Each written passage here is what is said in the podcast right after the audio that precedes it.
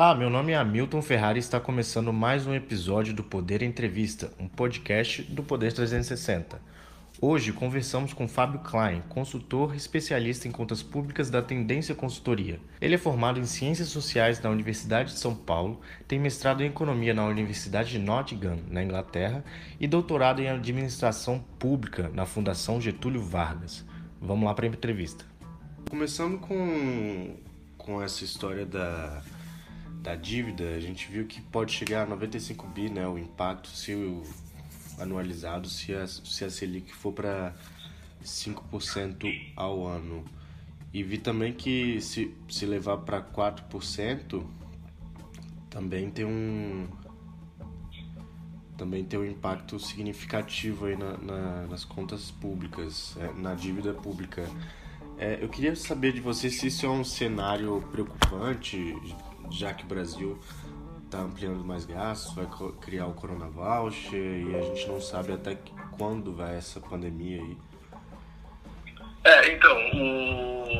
é preocupante, mas não pelo fato em si do aumento das taxas de juros, e sim, acho que é o que você comentou, justamente pelo, pela, pela, vamos dizer assim, pela causa original do problema. Uhum que não é a taxa de juros, é o déficit primário, né? O fato da gente estar operando em déficit desde 2014 sem parar, aí, é, mesmo que a gente estivesse melhorando aos poucos isso, uh, principalmente a partir de 16 para frente, uh, com reformas, né? Uh, a gente herdou uma dívida muito grande, aí vem a pandemia, a gente não poupa recursos, estoura um déficit de quase 750 bilhões de déficit primário, é, e isso gera uma, um, um aumento super forte da dívida que já vinha numa crescente.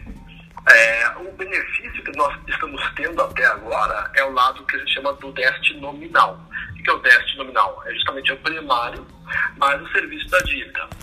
É, e, e, e déficit nominal é o padrão, tá? Porque por mais que no passado nós estivéssemos uh, gerando superávitos primários até antes de 2014, essa poupança primária que a gente chama uh, não era suficiente para cobrir uh, 100% ou mais uh, do serviço da dívida. Então você tinha uma dívida ali que ia crescendo um pouquinho, né?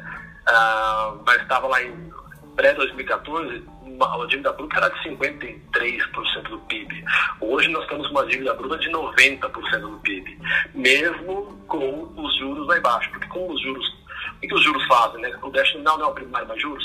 Esse componente dos juros, o serviço da dívida, está mais aliviado por a gente estar tá com inflação e juros baixos. Porque como a dívida é indexada a juros inflação principalmente, então essa indexação está custando mais barato. Mas a gente agora vai começar a ter a volta do, do, do problema duplo, né?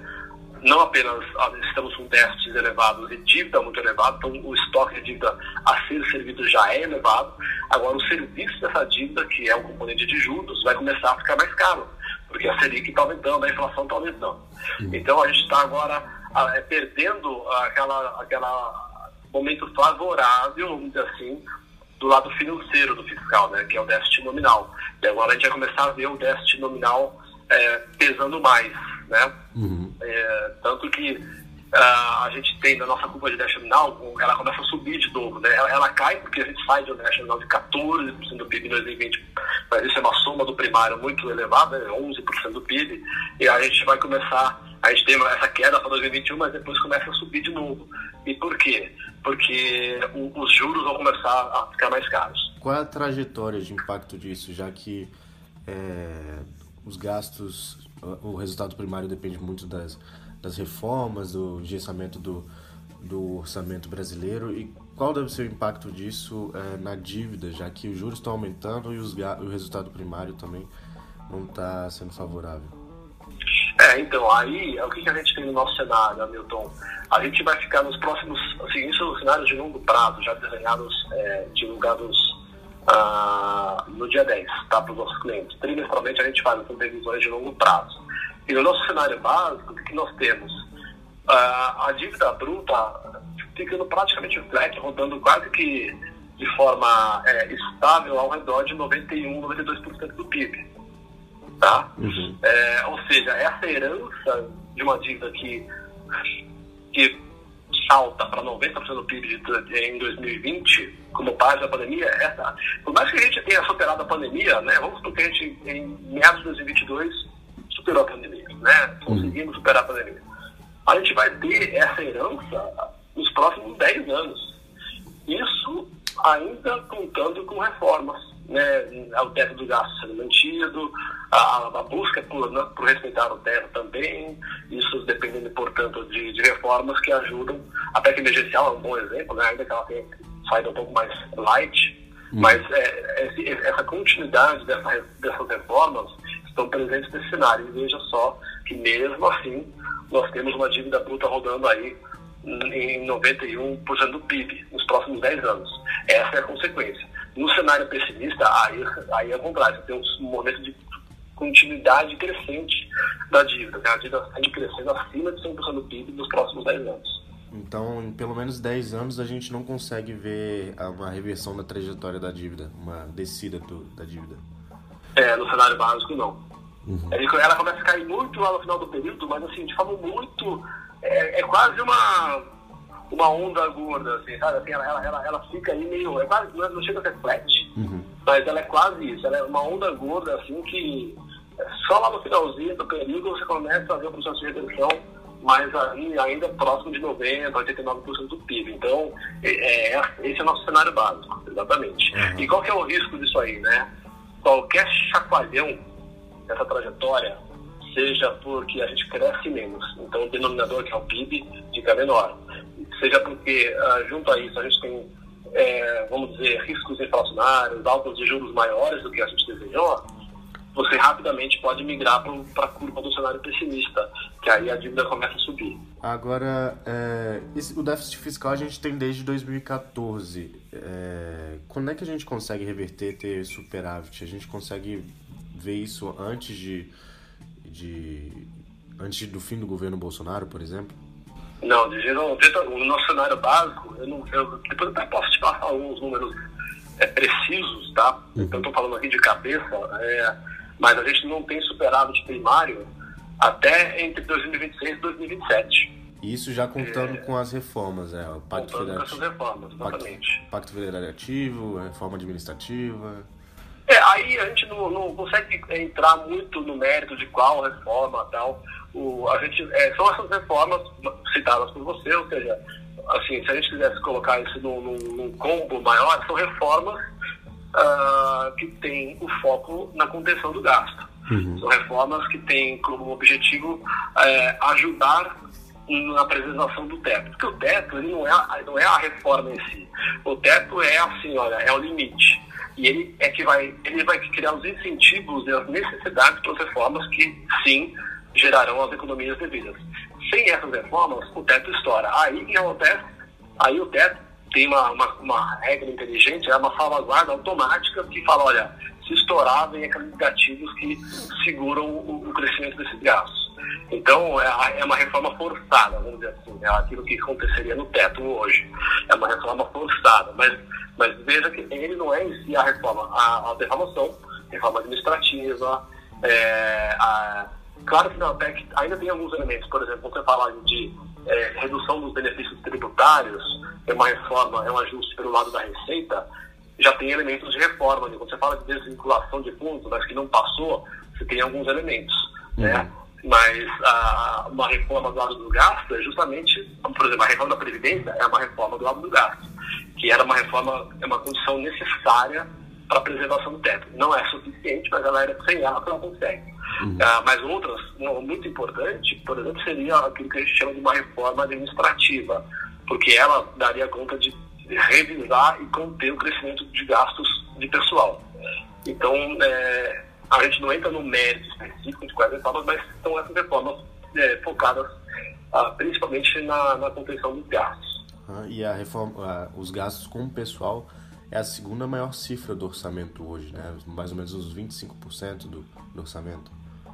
É, isso. É claro que, assim, é, eu não gosto muito de dar essa discussão, porque às vezes eu vejo uma falta, certa falta de, de, de compreensão, até da própria imprensa, é, fala, não, o gasto para o pessoal é muito elevado. Mas peraí, gasto, é, gasto com pessoas é insumo, é, é, é, fator de produção, que a gente fala na economia. Né? A, na economia clássica, os fatores de produção são capital e trabalho. Uhum. É, máquinas, equipamentos, tecnologia e pessoas. Então, gasto com pessoal, se você está falando que é gasto com pessoal, com, com professor, é gasto em educação. Você fala que é gasto com médico, é gasto em saúde.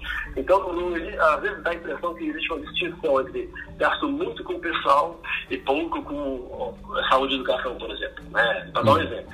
Ou pouco com infraestrutura. Mas espera aí, gasto com o pessoal é parte de um gasto com educação. Então, gasto com educação tem gasto com pessoas e gasto com uh, máquinas, equipamentos e produtos. Saúde é a mesma coisa. É, segurança pública é a mesma coisa. Então tem que tomar um certo cuidado aí. O problema do gasto pessoal é, acho que está menos é, assim, gastamos muito ou pouco, é, tem essa discussão, né? Na verdade, o Brasil ele gasta, na média, muito, mas com um número baixo de servidores públicos. Veja, isso mostra que existe um gasto ineficiente e caro do gasto pessoal. E a reforma administrativa, ela, o objetivo dela é, é, é, é, muito mais, eu acho, de gerar uma eficiência, uma melhoria desse gasto, do que reduzi-lo necessariamente, sabe? Uhum. se você olhar, por exemplo, o gasto com o pessoal do governo federal e como proporção da receita corrente líquida, que é aquela métrica da, da LRF, está enquadrado. Uhum. É, é, é, aliás, sabe, o gasto pessoal é muito mais problemático nos estados do que no governo federal, por exemplo. Uhum. Nos estados, aí a situação é mais crítica mesmo, porque aí nós está em níveis muito elevados, estourando os limites da LRF e, e, e, de forma crescente. Então ali, você realmente tem que fazer uma, uma, uma reforma administrativa um pouco mais dura para conter a, esses gastos e melhorar a alocação desses gastos para aquilo que gera serviço público de qualidade. Né? Uhum. E a reforma administrativa do governo, ela contempla todas essas questões de, de aumentar a eficiência ou você achou ela um pouco tímida? Então, aquela, aquela, aquela proposta, aquela PEC meio ampla, ela fala dos os pontapés iniciais, dos, dos elementos que devem conter num novo modelo de gestão de pessoal, uhum. né? E, e, e, gerar algum grau de flexibilidade é, na gestão uh, de gastos de pessoal, é, porque depois muito do, do, que do que seria executado seria por lei complementar, leis menores, né? Regulamentado por outras leis, mas acho que o pontapé estava dado ali e nesse sentido eu acho que ela era ela era bem-vinda. Né? Uhum. Então, é, ela, ela sim visa, ela tem como objetivo essa questão da eficiência do gasto. Sim. Na sua avaliação, ela tem espaço para ser aprovada, é, tendo você acompanhando aí o, as votações do Congresso, da PEC emergencial, ela, tem, ela deve ser aprovada? Neste governo? Neste governo. Acho muito difícil, muito a, difícil. A reforma administrativa, né? Exato. Uhum. Bem difícil. Então, é, ficaria para um próximo governo, eventualmente, um segundo governo Bolsonaro, ou, isso não, está é, no radar? para um próximo governo, exatamente. Sem estar muito no mérito é, de qual governo é esse, mas é, se, se, é verdade que temos um problema fiscal a ser resolvido e que tem um diagnóstico de parte importante do problema tem que estar no gasto, assim, uma, uma outra via que é, Hamilton, por exemplo, uma via mais preferida pelos partidos de esquerda, a mais desenvolvimentistas, é fazer o ajuste pelo lado da receita e não tanto pelo lado do gasto. Tá? Ah, um governo mais liberal, é, que, que, que, que é, vê como mais benéfico uma redução do tamanho do Estado, ela vê, é, é, é, mais, é mais esperado que o ajuste se dê mais pelo lado do gasto.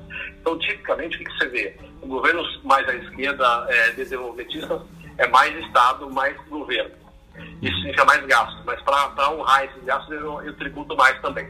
Esse, esse é, é, é, a cara típica de um governo mais à esquerda. Né? Uhum. Um governo mais à direita já é uma visão de menor Estado. Então, menor gasto e também menor tributação. É liberar um pouco a economia do peso do setor público. Uhum. Então, esse governo, este agora, está mais nessa segunda vertente. Né? É, não quer aumentar a carga tributária. Aliás, se, se bobear, gostaria até de reduzi-la, uhum. principalmente a carga tributária sobre a produção, que é muito onerada. Né? e isso garantindo, portanto, é, é uma, vamos dizer assim, é, um barateamento uma melhoria da, da parte tributária no, no, na produção, no consumo das pessoas, reduzindo o, o peso, né, a, a abocanhada do poder público, mas para isso também ser acompanhado de redução do, do, do, tamanho do Estado via gasto. É, esse é o modelo mais liberal. Né? Uhum. É, mas não acho que mesmo agora é uma questão mais política, não tem mais tempo de fazer muita coisa a partir de agora. Acho que fez a PEC emergencial, vai pagar o auxílio, vamos ter que superar o problema urgente que é a pandemia, e aí já vem as eleições. Então acho muito difícil que surja mais alguma coisa mais substancial. Hum. No próximo governo, aí vai depender um pouco disso que eu falei. Se vai ser um governo mais à esquerda ou mais à direita. E aí, como a questão fiscal ela vai ser um problema para ambos, o caminho de solução pode variar um pouco pensando agora nesse ano, é, porque esse ano já é véspera do ano eleitoral e já ficou um pouco corrido, mas então passou essa PEC emergencial que a gente vai tratar um pouco depois, mas a Pacto Federativo, é, PEC dos fundos, reforma tributária, isso não deve avançar então nos dois próximos anos, devem ficar para o próximo governo. É mais provável que fique para o próximo governo do que é, neste governo. Tá? Eu acho uh, que esse governo vai ter que primeiro é, zerar o problema pandêmico, isso vai exigir gasto. É, o que está mais provável, inclusive, Hamilton, eu diria, é uma prorrogação do auxílio, um aumento desse auxílio de 44 bilhões, ou coisa similar. Gente, isso está no nosso cenário básico, tá? É assim, na verdade, o cenário básico é assim, ele paga os 44 bi, mas a gente fez umas contas e a gente viu que, ah, fim do, desses quatro meses de auxílio lá em meados de junho, haveria espaço para a reformulação do Bolsa Família. Uma ampliação do Bolsa Família usando os 35 bilhões que já estão é, presentes no orçamento do Bolsa este ano. Porque na, durante o pagamento do auxílio, o Bolsa ele é economizado. Uhum. Essa economia permitiria, ao fim do auxílio, uma reformulação do Bolsa de forma que você contemple mais pessoas uh, mais famílias, né? Uhum. Com um, um, um, pagamento médio um pouquinho maior do que se paga hoje pelo bolsa, que ordem de 190 reais. É, isso garantindo, então, portanto, alguma sustentação social sem ferir o orçamento, sem extrapolar a terra, esse tipo de coisa. Claro que o desafio de cumprir teto sempre vai continuar. Uhum. É, isso é está mais provável, porque a questão a urgente, urgentíssima da pandemia é o que vai ditar as regras do jogo né, da política econômica. Uhum. Uh, então, é muito mais como uma linha mais gasto do que reforma. É, e a reforma ela vai parar na PEC emergencial, muito provavelmente. Você não vai ter. A necessidade da reforma continua, mas não vai ser possível fazê-lo neste governo, justamente porque é, esse segundo tempo do, do, do governo é, ele está sendo muito pautado pela pandemia, que exige mais gastos, e chegando em 2022, a questão vai ser outra vai ser um, a, a, um jogo eleitoral aí, né? Uhum. Ah, e, inclusive, Hamilton, em 2022 há um presente de Natal para o presidente, ah, que é a, a, o teto vai estar muito mais folgado, o teto dos gastos. Vai, é, se esse ano a gente teve um aperto em função da, da questão inflacionária, ah, o ano que vem vai ser o, o, o avesso disso. Pelo uhum. contrário, o ano que vem o teto vai poder subir a, a uma, uma, velocidade muito maior, porque a inflação em junho desse ano vai bater 6%, mais ou menos hum. ou até mais. Isso vai indexar o teto, vai alçar, né, vai, vai permitir uma corrida do teto. E se a inflação for cadente até o final do ano, significa que, por exemplo, o INPC é, vai ser menor do que a inflação do teto. Isso vai dar um ganho de gasto é, é, interessante, que é a melhor dos mundos em ano eleitoral, a permissão para gastar. Né? Uhum. Então, vai ser muito mais esse movimento do que um movimento, um movimento reformista, eu diria porque o, o teto ele, é, ele, ele vale para a inflação acumulada até, até junho, né? Até junho. junho exatamente. Uhum. E aí ela vai estar num pico. Ela vai, vai, você vê que ela está subindo, né? Sim. Ela, em 12 meses ela está subindo, está em 5 e pouco. Já está em 5 então, e 20%, num... né? Exatamente. Ela vai estar em um pico de 6, quer dizer, o teto vai poder subir 6. Esse ano só pode subir 2. Ah. Mas o INPC fechou em 5,5. Então. foi o contrário, né? O piso, vamos dizer assim, cresceu muito mais. O piso são os gastos, né? obrigatória está crescendo muito mais do que o teto. Uhum. É, isso comprime o orçamento. O ano que vem é o contrário. O teto vai subir muito mais que o piso. Isso vai dar uma folga no orçamento. E eu queria começar já com, sobre a PEC emergencial. Eu queria que você detalhasse para você quais são os principais pontos de importância dela e quais são os principais pontos de não importância dela, de, de maiores impactos na sua avaliação. Olha, é, de maior importância, eu costumo dizer, já falei isso em outras oportunidades, é muito mais do que ela não foi. O que, o, o que ela deixou de ser, uhum. uh, dado que existia risco de ela ser fatiada, paga só auxílio depois ver ajustes negativos. Isso era um risco muito grande, então o fato de não ter sido isso já é bom. Ela poderia ter tido a exclusão do Bolsa Família do teto, não teve isso, então também outro ponto positivo. Então, assim, de regra geral, o, lado positivo da PEC emergencial é que ela veio junto auxílio emergencial mais alguns gatilhos. O lado negativo é que esses alguns gatilhos tiveram que ser é, mais desidratados para poder passar um tempo hábil uma mudança constitucional, que não é normal que aconteça de forma rápida. Então, para acontecer de forma rápida e poder pagar o auxílio de forma rápida, é, é, essa parte das condições que o gente chama de protocolo da crise, teve que dar uma diminuída ali, né? Uhum. Então, você, você perdeu, por exemplo, no texto original tinha redução da jornada e redução dos salários dos setores, não tem nessa daí. No texto original tinha desvinculação de receitas de fundos, não tem nessa daí. No texto original falava que quando as despesas correntes dos estados ficarem acima de 95% das suas receitas correntes, faça os ajustes dos gatilhos. Essa virou uma, uma, uma, coisa opcional, ficou facultado aos governadores fazerem.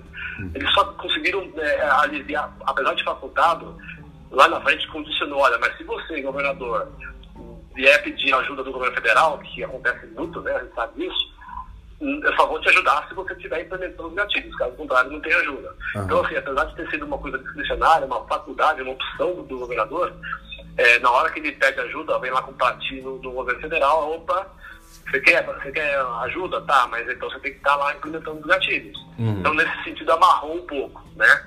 É, é positivo a, a questão da, é, da, da retirada da, da dos mínimos em educação e saúde, que só atrapalhou, né? Só estava atrapalhando aquela coisa lá. Uhum. Isso aí caiu. Então, assim, é, mas no fim o saldo é bom, no sentido de que a gente teve que criar um texto, né? O governo, qual era o desafio do governo? Criar um texto que equilibrasse o urgente, urgentíssimo de curto prazo, pandêmico e a necessidade de auxílio, com ah, o também urgente, mas não urgentíssimo, de falar, né, peraí, eu tenho um problema urgente também, que é o problema de dívida idética. Não posso abrir mão, não posso fazer da grossa. Uhum. Então, é, tendo caminhado junto, acho que esse foi o maior mérito da, da proposta. Você tem, é, fizeram cálculos de quanto foi a economia, quanto será a economia com essa proposta, ou isso aí é muito difícil de chegar à conclusão? Não, não fizemos esse cálculo, é, e provavelmente nem faremos, porque realmente é, é é bem difícil, é, tanto das hipóteses sobre ter ou não ter calamidade uhum. e, e, a condução do gasto no nível federal e nos estados, uhum. quanto, é, é, por exemplo, se é facultado aos estados, é, é assim, que, qual é a premissa que você usa? Ah, então vai fazer ou não vai fazer? Uma parte faz, uma parte não faz. Então, assim, é muito difícil. É, então, os cálculos podem variar muito, amigo. Uhum. Então, é, eu vi matérias, inclusive foi uma discussão ontem no nosso call matinal, e eu até compartilhei matéria do Estadão que eu vi sobre isso, que falava desses cálculos feitos por um é, especialista em contas públicas, que já foi até do Ministério da Fazenda, que falava de, de, de, de, que o texto original ali, é, com, que, quer dizer, o texto mais revisado, já desculpa, ele teria uma economia em 10 anos de 150 bilhões 15 bi por ano, eu acho um número muito forte. eu tenho dúvidas seríssimas de que essa PEC consegue uhum. gerar algo acima de um bilhão por ano, sinceramente. Ou 2 bilhões, algo nesse sentido. Uhum. É, Para isso acontecer, aí eu acho que tem que fazer as premissas de que, olha, supondo que todos façam os ajustes, supondo que, ah, entendo é, a, a, a condição para acionamento dos uhum. esses gatilhos serão efetivamente é, implementados, aí daria essas economias. E uma das maiores era a questão da vedação de progressão e promoção das carreiras. Mas que essa também caiu. Aliás, esse é outro ponto negativo. Uhum. É, caiu essa, essa, essa vedação. Inclusive patrocinada pelo próprio presidente, né? Sim. Que, sensível à pauta lá dos policiais, segurança pública, morreu isso aí. Isso é importante, porque é, na carreira pública, parte importante do aumento salarial deriva ah, das regras e leis das próprias carreiras que tem lá é, progressões e promoções automáticas, basicamente determinadas pelo tempo de serviço na carreira, na função. É, então é uma coisa meio automática. Independe de mérito. É muito mais uma questão de tempo do que mérito. E como está é, tá na lei, você é, só poderia congelar essas progressões automáticas via uma emenda constitucional. Caso contrário, você teria judicializar esse treco todo. O governador teria muita dificuldade em, em, em, em congelar isso quando isso está numa lei de carreira. Uhum. Ah, isso também caiu. E nesse, nessa conta desse especialista dessa matéria do Estadão, desses 150 milhões, 90 milhões vinham dessa, desse congelamento. Então isso também caiu. Ou seja, resumo, é, o efeito de curto prazo em termos de redução de gasto é muito baixo da, da PEC. Essa questão de progressão de carreira é, foi aprovada nessa PEC emergencial, né, como tendo a possibilidade de, de acontecer em momentos de, de crise. E, e, eu queria saber se duas coisas. Primeiro, se vocês têm ideia de quanto é esse impacto né, de permitir o reajuste e se isso pode prejudicar a reforma administrativa, já que foi aprovada uma PEC autorizando isso. É, fazer só para entender, na reforma administrativa tá isso aí, é isso?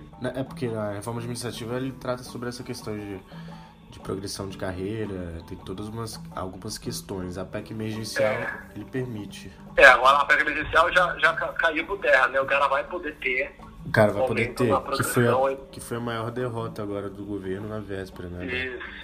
Eu não tenho esse número, é, inclusive, de novo, né, é, por esse cálculo feito por esse especialista, em 10 anos isso seria 90 bilhões. É, acho um número até grande, é, bastante grande.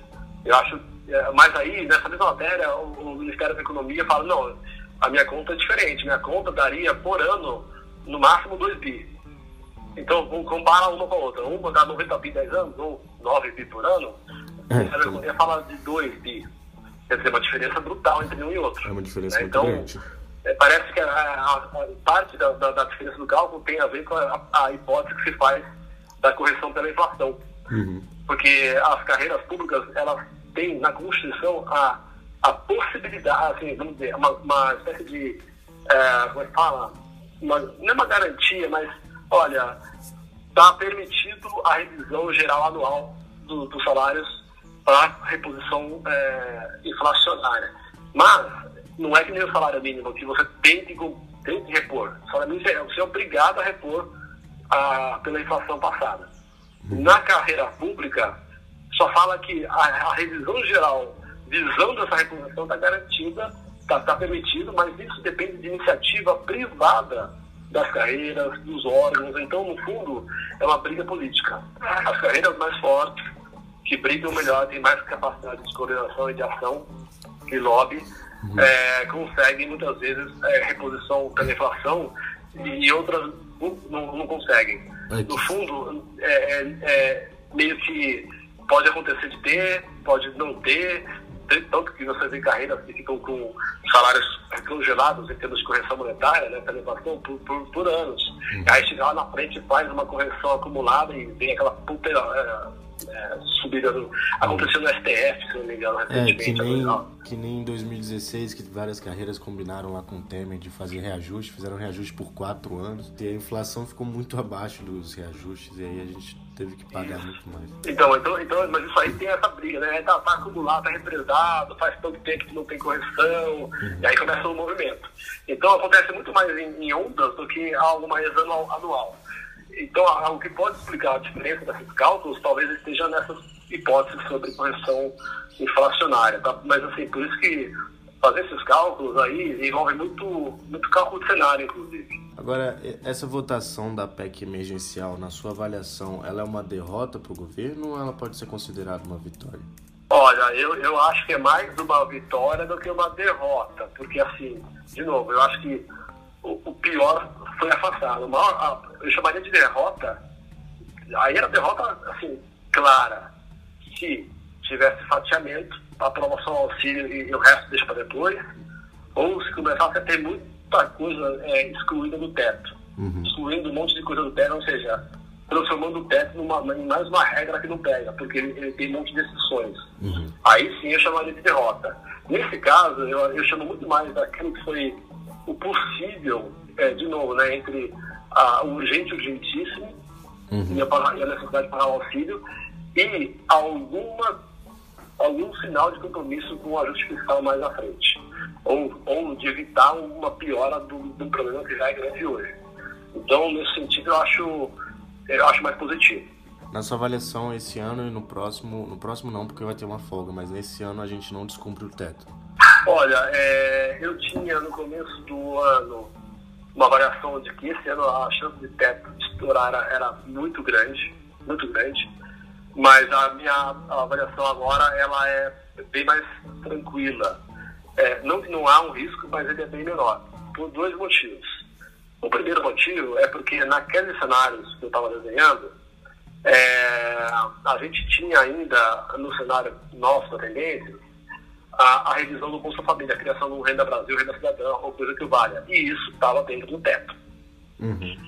Não é isso. A gente vai ter um auxílio emergencial, que inclusive vai custar, em termos de impacto adicional ao, ao programa Bolsa Família normal, mais do que a gente tinha desenhado, só que ele vai ser apenas em 2021 e fora do teto. Então, aquelas outros componentes de gastos que vão continuar seguindo a regra do teto, já não vai ter um gasto bastante grande, que é o auxílio. Uhum. Então, isso já dá uma aliviada. E um outro ponto é que o que surpreendeu no final do ano passado foi que no finalzinho do ano, os gastos que, que estavam sendo computados para fecho de teto, porque assim, o governo fez um orçamento de guerra paralelo, né? Então, em paralelo correu o orçamento normal, verificando se né, tá, tá dentro do teto, o gasto, tá, etc. Mas uma parte muito grande correu em paralelo, que é o orçamento de guerra. É, essa parte que correu é, como se fosse o normal, né, o orçamento normal, estava é, ali até outubro furando o teto. Uhum. Mas no final do último trimestre, houve uma execução bem abaixo. Então você fechou o ano de 2020 com uma folga que não estava prevista até então. E, esse, e, esse, essa folga, essa execução abaixo do previsto, é que dá o ponto de partida do gasto efetivo para o gasto de 2021. Então, como é que eu faço a conta? Eu pego esse gasto efetivo, aplico o crescimento esperado para esse gasto com base numa inflação média que eu calculo. Uhum. Eu calculo em quase 4% essa inflação média, que é uma, é uma espécie de uma inflação ponderada de, dos gastos cada, cada gasto, cada tipo de gasto dentro do orçamento vai correr com base numa inflação. Então, por exemplo, gastos sociais, que tem muita relação com o salário mínimo, vai correr conforme o INPC, que foi 5,5. Uhum. Gastos com serviços públicos, contratação de serviços, materiais de consumo, serviços terceirizados, etc. É, é, é compra do governo. Corre uhum. com a inflação corrente deste ano, que está que tá um pouco elevada. Né? A inflação está correndo uma então, o governo é um consumidor de, de bens e serviços. Uhum. E os preços também vão correr conforme a inflação corrente. Então, também é uma parte. E a outra parte é uma parte que segue a inflação do teto, que foi 2 e 1. Então, na média, eu calculei uma inflação de 4. Então, pego um gasto efetivo de 2020, que fechou, surpreendeu para baixo, né? ele fechou com uma folga, corrijo por essa inflação, então esse gasto vai correr a 4% na média. Uhum. É, o teto só pode correr a 2%, mas como você fechou essa folga e aí o auxílio vai ficar extra teto, uh, ficou um pouco mais folgado o complemento do teto esse ano, tá? Uhum. É, e a outra coisa que entra na conta é, são os restos a pagar. Que também, esse, esse é uma pressão adicional, mas a, a gente viu lá que as vacinas vão ficar extra teto. Uhum. Então, se autorizou gasto de vacina para vacinação 23 bilhões e 20 e poucos no ano passado, se abriu esse crédito extraordinário no ano passado, e a, a regra do teto diz que, que resto a pagar de um ano para o outro, esse, a execução desse resto a pagar, que subiu esse ano, ele conta para o teto. Mas o TCU deu um entendimento específico ali, dizendo assim, não, é, para vacinação não vai contar. Então você, você aumentou o resto a pagar, é verdade, mas uma, uma parte importante dele, quase metade, não, vai contar. Então, no frigir dos ovos, tudo isso aí, é, me fez reavaliar aquilo que eu falava, olha, vai ter um risco elevadíssimo de rompimento, agora eu diria que já está mais tranquilo, tá? Uhum. E ano que vem vai ser, vai ser bem tranquilo.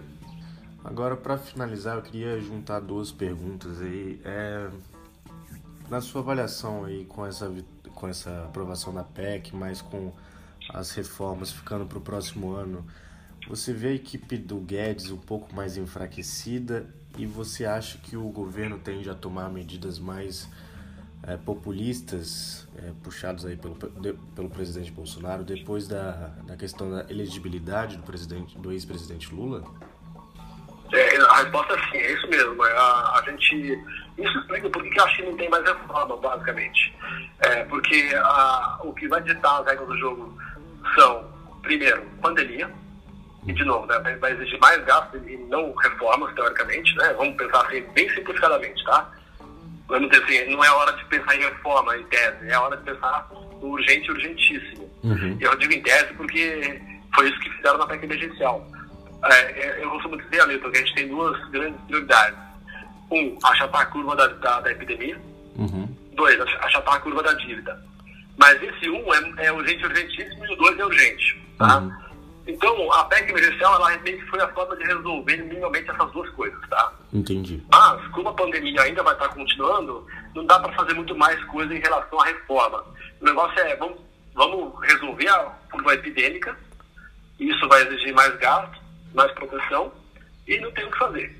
Uhum. É, isso explica porque não tem muito mais espaço para reforma. E aí, como você junta o elemento é, político-eleitoral, aí fica claro que não, o, que vai ditar em 2022, né, já está ditando, são as eleições. Uhum. Tá? É, e mais ainda pensando que vai ter um candidato aí competitivo que é o Lula. Uhum. A chance do Bolsonaro é, é enveredar por uma linha mais populista econômica é, é brutal. Aliás, ele já tem dado sinais nesse sentido. Né? Então, uh, eu acho que os sinais só vão crescer nesse sentido. Uhum. É claro que o, qual vai ser o desafio da equipe econômica nesse, nesse, nesse cenário? É não permitir derrapada. Uh, derrapada. E aí, aí derrapada é cenário pessimista. Sim. Por exemplo, no nosso cenário pessimista, tem muito mais auxílio emergencial, né, prorrogado e é, eventualmente até Bolsa Família mais turbinado ainda em 2022 uhum. e até flexibilização do teto, alguma coisa que envolve flexibilização do teto e medidas mais intervencionistas a lá Petrobras, coisa que o valha. Uhum. Isso é nosso cenário Brasil. O básico... Oi? Banco do Brasil também. É, é essa coisa de querer... É, é, isso é o populismo econômico. Uhum. É a intervenção do, do, do, da política na economia para fins é, é, eleitoreiros, inclusive. Uhum. É, isso está presente nos dois cenários, eu diria, mas no básico, qual que é o, vamos dizer assim, o, o mérito da, da, equipe econômica? É não deixar derrapar para o pessimista. Uhum. É segurar esse ímpeto populista, segurar para não fazer é, grandes besteiras. Uhum. Mas, não, mas não vai conseguir fazer nada em termos mais reformistas. Agora, já que não vai ter reforma, é, a gente não consegue ter nenhum tipo de receita com, com privatizações, por exemplo? Bom, aí esse, essa outra agenda, de uma continuidade de uma agenda uh, liberal de uh, concessões, privatizações uh, públicas, etc., é, também não está muito presente no nosso cenário básico. É, a, gente, a gente até colocou alguma coisinha ali, é, é mas assim, é, eu, eu, diria próximo do irrisório. Uhum. Tá? ali seria assim, se vier lucro tá? se vier lucro.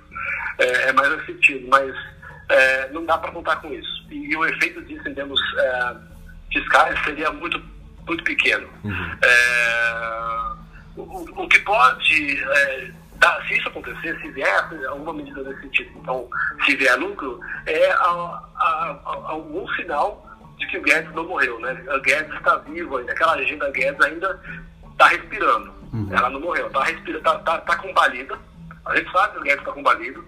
Eu acho que a questão da PEC emergencial deu, deu, deu fôlego, né? dá um sinal de que não morreu. E eu acho que é isso que é o bom. Então, nosso cenário básico ele tem essa cara, né? É, qualquer coisa que vier nesse sentido é meio que lucro e é um sinal de que, olha, a agenda, o Guedes não morreu. É um pouco, é, essa é a mensagem. Beleza, então, Fábio, não vou te tirar mais seu tempo. Obrigadão aí pela sua ajuda, viu? De nada. Obrigado a vocês também que ouviram esse podcast até o final e até a próxima.